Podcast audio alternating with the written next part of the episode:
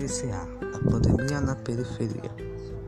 As consequências psicológicas relacionadas ao isolamento social e o medo da morte.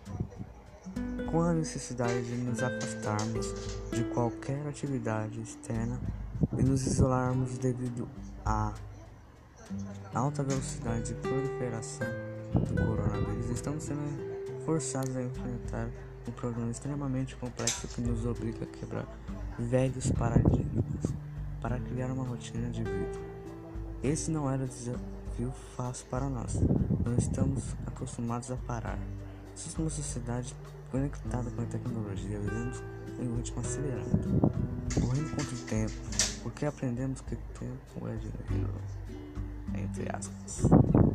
Esse estado, conhecido como aceleração social do tempo, conhecia a forma como vivemos a nos relacionarmos com o mundo, provocando reações em nossa saúde física e mental. Estamos esgotados, cansados. Esse ciclo vicioso nos obriga a produzir muito em tempo curto. Estamos sendo impulsionados numa sociedade de consumo em que imperar as buscas por bens materiais e pela busca constante de prazeres passageiros que ajudariam a preencher o vazio de nossa existência.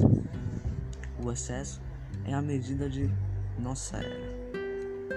Buscando cumprir com essas demandas, o indivíduo se vê envolvido em um permanente estado de estresse, com um desgaste emocional que provoca sofrimento, angústia, medo inúmeras doenças.